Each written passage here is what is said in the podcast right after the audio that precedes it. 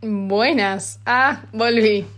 volví después de un tiempo, pero nada, estuve recopilando material. Material con un libro que literalmente. Siempre, siempre voy a hablar de libros, o por lo general, porque los libros que leo son muy buenos y te generan obsesiones. Y ahora estoy leyendo uno que es excelente, que se llama Sobrevivir la gran lección del reino animal. Y en este libro, tipo, literalmente leí la primera página la casa de mi novio y eh, me fascinó y dije, me lo tengo que comprar. Y lo compré por Mercado Libre usado.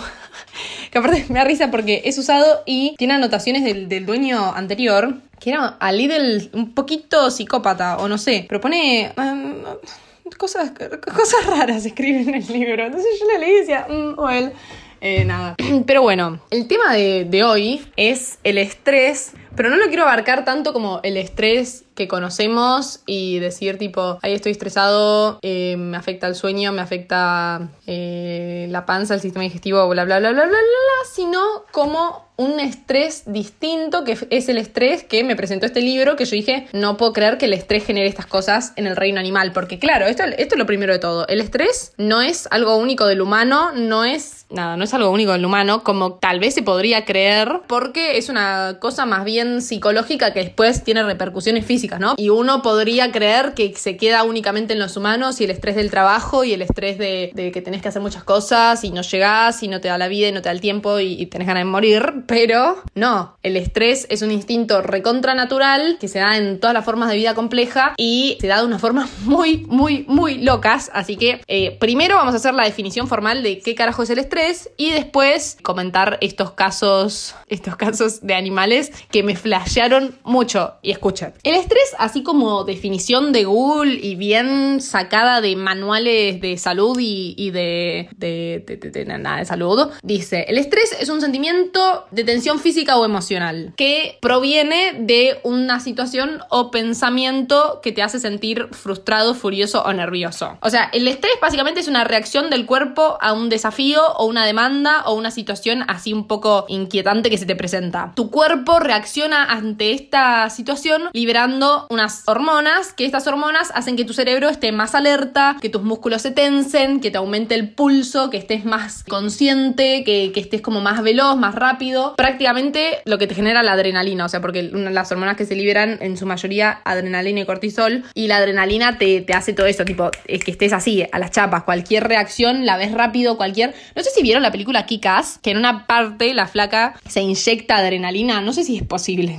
No sé si se puede. Pero bueno, la chabona se inyecta adrenalina y vos ves desde sus ojos cómo se ve esa situación con adrenalina. Y es como que la chabona ve todo rápido, se mueve rápido, está como muy alerta de todo, le clavan un cuchillo y no lo siente. Como que bueno, el estrés te genera todas esas cosas. Ese en su mayoría es como el estrés agudo, que hay dos tipos de estrés, así como a grandes rasgos, que es el estrés agudo, que es este estrés a corto plazo que desaparece rápidamente, que es en situaciones así como límites que, no sé, estás por chocar y frenás de golpe y te queda el corazón en taquicárdico y, o tenés una discusión con tu pareja o alguien te viene a robar y salís corriendo. En todas estas situaciones el estrés actúa como algo bueno, te ayuda a evitar el peligro, a salir de, de ese lugar vivo prácticamente. Y está bien, o sea, es necesario porque si no, la vida no se preservaría, porque si vos estás en el bosque y sos un burro y viene un tigre enorme, no sé en qué bosque hay un tigre y un burro, pero viene un tigre enorme y te intenta matar, si vos no tenés una reacción física de escapar o si no tenés una reacción veloz de irte a la mierda, eh, moriste. Y nada, moriste.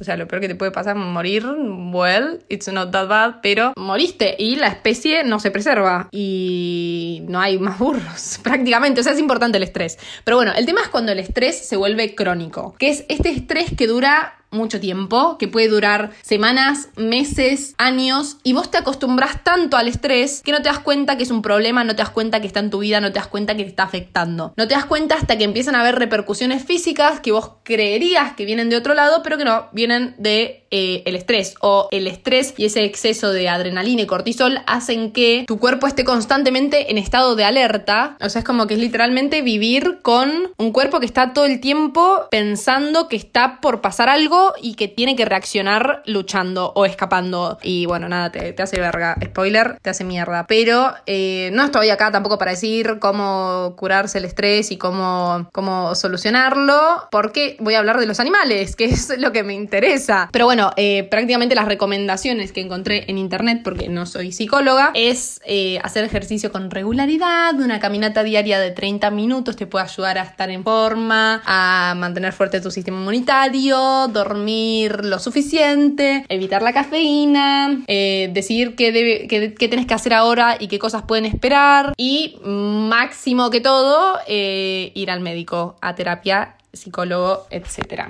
Y bueno, una vez definido lo que es el estrés, vamos a lo que nos compete, que son los animales. Bueno, eh, es muy importante entender que en los animales es una cosa muy instintiva y es una cosa muy poco racional lo que sucede ante el estrés. Y dice, eh, cuando se produce un impacto de choque, o sea, algo que, que te hace como reaccionar a una situación estresante y aparece el estrés, el estrés bloquea la razón y arrastra a los animales y a nosotros, humanos, animales también, a una conducta irracional, que no solo no suaviza la situación que pasó, sino que la hace más grave. Y ahora con estos ejemplos van a entenderlo. Empezamos con uno de los casos más locos que, eh, por si no los conocen, los leminges, o leminges, leminges, no sé cómo por se dice, eh, son una especie de roedores que están más o menos por Noruega, por ahí, que se reproducen en millones. Son muchísimos, muchísimos, pero muchísimos los bichos estos. Y que también, al ser tan pequeños y ser tantos, son como la comida fácil de muchísimas eh, animales, tipo entre ellos los osos, glotones, martas, zorros, linces, comadrejas, arminios, águilas, buzardo,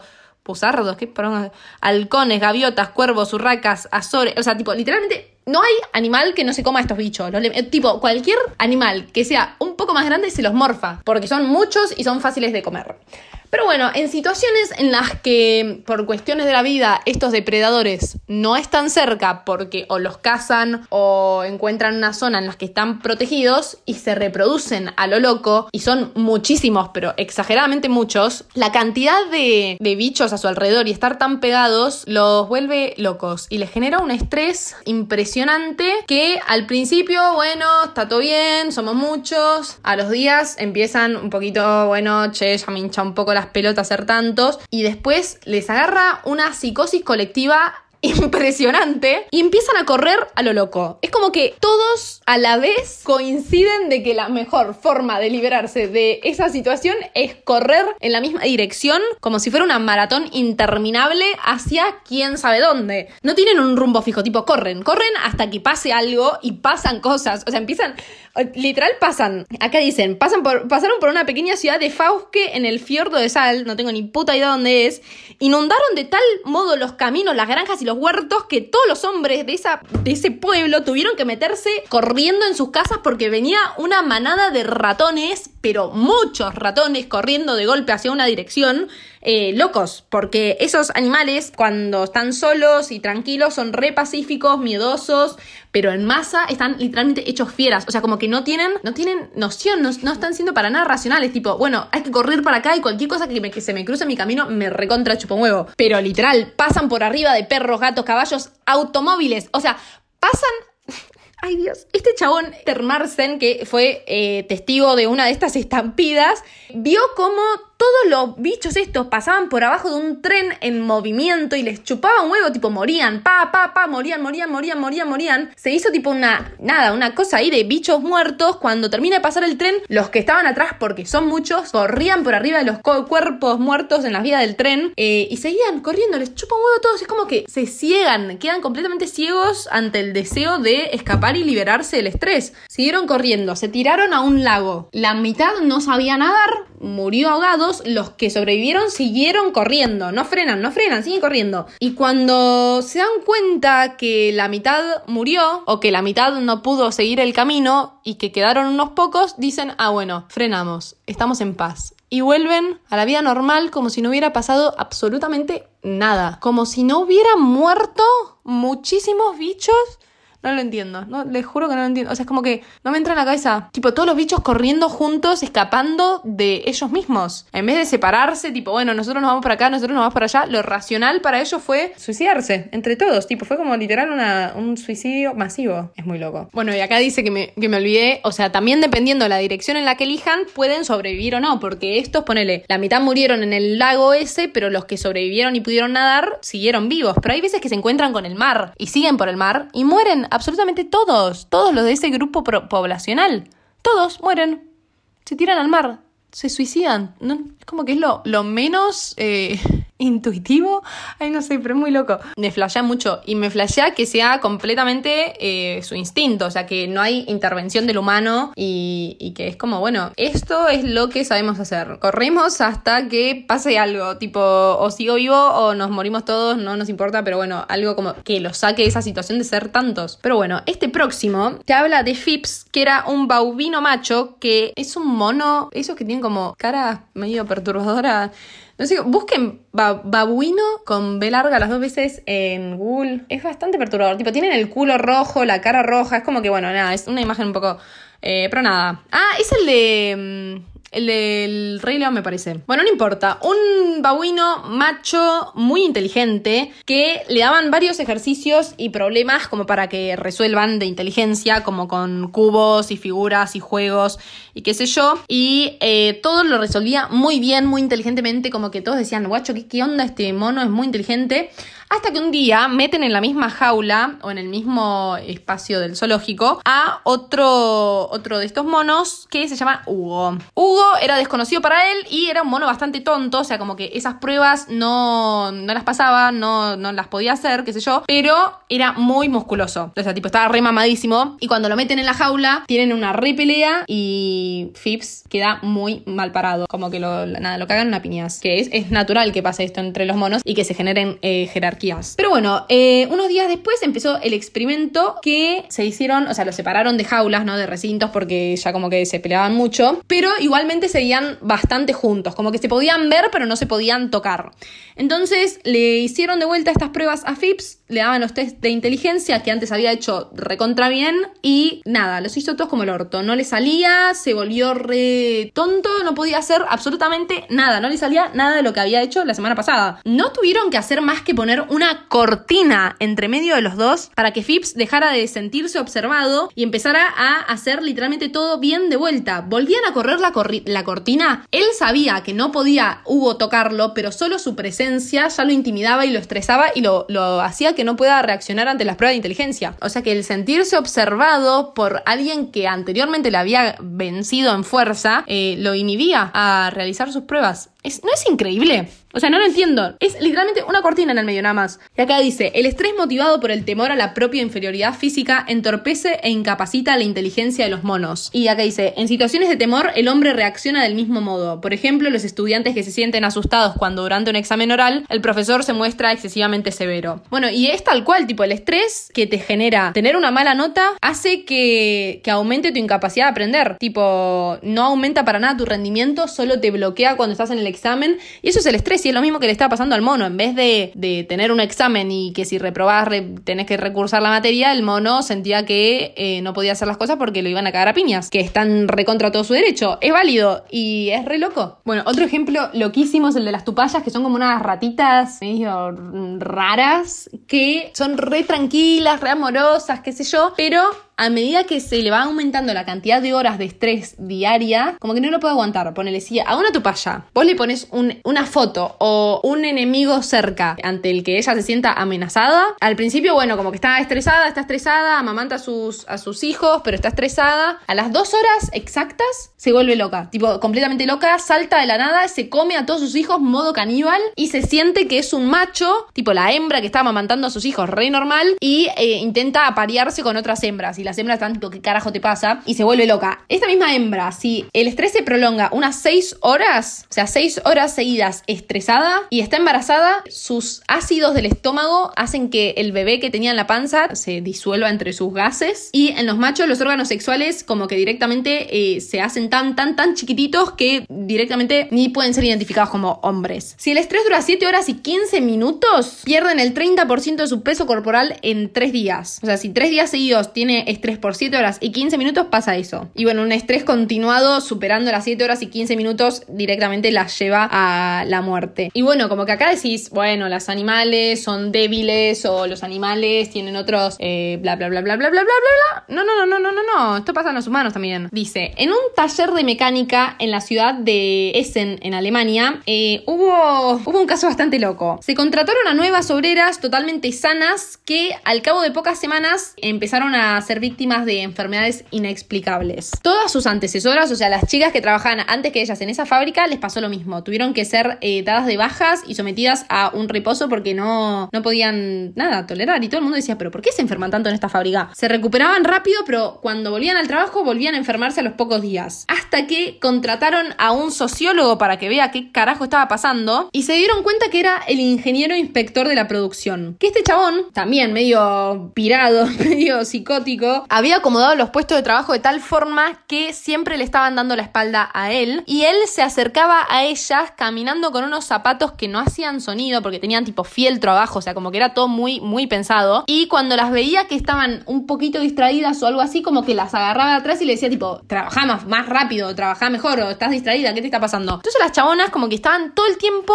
eh, en estado de alerta porque no sabían cuándo iba a llegar el chabón este y las iba a sorprender por atrás. Y ese estado de estrés continuo las debilitaba, hacía que su sistema defensivo estuviera bajo y no pudieran encargarse de otras cosas o de infecciones o virus o lo que sea y se enfermaban muy rápido y muy eh, constante, tipo todo el tiempo. Y bueno, a diferencia de los animales que actúan muy impulsivamente, el humano es como que hace todo lo contrario y ante situaciones de estrés como puede ser estas trabajadoras en el, en el lugar este que el chabón era nada tan loco, en vez de levantarse y hacer algo o irse, se quedaban en ese lugar conteniendo el estrés, resistiéndolo y como combatir algo que no se puede combatir eh, psicológicamente, como que hay que hacer otros factores. Y acá te dice que la recomendación, acá dice, el hecho de que sometidos al estrés nos veamos condenados a la inactividad o que solo intentemos dominar el estrés por medios psíquicos es lo que ha elevado este síndrome a la categoría de enfermedad número uno en la civilización. O sea, es como que no intentamos resolver todo con la mente y estas hormonas que libera todo el cuerpo con la actividad física se calman. Entonces, si vos estás estresado, salís a correr o haces como algo, una actividad que te, que te libere o te saque las tensiones, como que te, te ayuda de verdad, porque si no, todas esas cosas siguen circulando en el cuerpo, por más de que tu cabeza diga, bueno, no estoy estresado, vamos a respirar o etcétera. Y me pasó el otro día que estaba en un partido de volei, porque juego volei, ah, y era un partido muy peleado y era muy importante ganar. Y este, claro, como que volei es todo, todo muy, mucha intensidad. Y yo en esos momentos de intensidad justo estaba leyendo este libro y el estrés, y yo dije, claro, el estrés que manejo ahora me podría matar. O sea, yo digo, esto no es sano para mi cuerpo. Como que yo decía, me estoy sometiendo a un suicidio, porque este estrés no es sano y me, me está... Mm, nada, por suerte igual estaba haciendo una actividad física y como que podía liberarme, pero como que yo decía, mm, soy como la tupaya. En cualquier momento me como a mis propios hijos y me vuelvo loca, porque yo era un estrés muy fuerte, pero... Pero bueno, nada, ganamos, así que todo bien. Bueno, otro caso que es muy loco y que es a little sad, o sea, no, no estoy para nada a favor de lo que, lo que hicieron estos chabones, o sea, tampoco se imaginen, no voy a decir nada muy grotesco ni, ni explícito, pero nada, es un experimento. Un profesor de Mainz, Rudolf Bills, que no no sé, no sé qué es, un colegio, qué sé yo, agarró a una rata y la puso en un balde con agua, tipo una zanja, no, no literalmente un balde, pero bueno, una zanja con agua. Y la dejó nadando ahí por mucho tiempo. Eh, la rata nadaba en círculos y se daba cuenta que no tenía escapatoria y a los 15 minutos de nadar murió. Pero no murió a causa de algo natural, porque físicamente las ratas están preparadas para nadar 8, ¿cuándo me decía? Mirá, mirá, no, no, 8 horas pensaba que era, hasta 80 horas ininterrumpidamente antes de ahogarse. O sea, una rata puede nadar 80 horas, que son como cuánto, 25 mil millones de días sin ahogarse y esta murió a los 15 minutos. Murió a los 15 minutos porque sentía que no tenía escapatoria, que no había forma de salir y que todo lo que estaba haciendo era al pedo. Hicieron ese mismo experimento con otra rata de la misma especie y la pusieron en un balde. A los 10 minutos más o menos le eh, tiraron una maderita para que se suba. La rata se sube a esa madera y cuando se sube a esa madera pudo escalar a una cuevita que tenía ahí preparada al lado de la zanja. Entonces la rata pudo liberarse de esa situación. Al día más o menos agarran a la misma rata y la tiran de vuelta en ese balde sin tirarle esa maderita y vivió 80 horas nadando hasta que agotada completamente murió. Y es horrible, es horrible porque en este caso lo que está en juego es la esperanza. O sea, la rata tenía la esperanza, porque ya había pasado la vez pasada, de que en algún momento le iban a tirar la tablilla, iba a poder subirse, iba a poder salvarse. O sea que lo que lo mantuvo viva fue la esperanza que a la primera rata no le pasó porque no le tiraron nada y sabía que se iba a morir. Y es horrible. Ay, no, te juro, me pongo a llorar. O sea, es como que me, me es muy interesante entender esto, pero digo, no, no entiendo cómo, cómo alguien pudo dejar a la rata nadando ahí tanto tiempo. Te juro, me parte el corazón. Es muy loco ver cómo el único factor que hubo distinto en estas dos ratas es que una tenía esperanza y creía que podía sobrevivir y la otra no. ¡Ay! No sé si hoy está ahí completamente sentimental, pero les juro que estoy tipo con los ojos muy vidriosos. La rata no me mata, me destruye. Es que me imagino tipo nadando y con esperanza. Bueno, basta, no, no es lo que quería, no es sobre lo que quería hablar. Voy a cambiar de cosas porque me pongo a llorar. Bueno. Muchachos, me despido. Me dejó re triste la rata, la puta madre. Aparte yo lo había leído y cuando lo leí me puso re mal. Pero dije, es muy, es muy interesante. O sea, es como muy curioso, así que lo quería comentar. Pero bueno, quédense con, con la parte interesante, con la parte científica y, qué sé yo. Ah, nunca dije el nombre del libro. Se llama Sobrevivir, la gran lección del reino animal. Eh, son las 3 de la mañana y tengo la boca seca. Voy a tomar agua. Ah, bueno, me harté, me harté. Chao, gente, me voy a dormir, me voy a ver Scam por quinta vez en la vida porque no supero ninguna puta serie y no veo nunca series y cuando veo repito porque no, no sé nada de la vida. Pero bueno, eh, gracias por escucharme, de verdad, síganme en Spotify, escuchen mis otros episodios que están buenísimos y eh, síganme en mis redes sociales, soy Almendra Veiga y nada, un placer. Gracias por escucharme. Chao.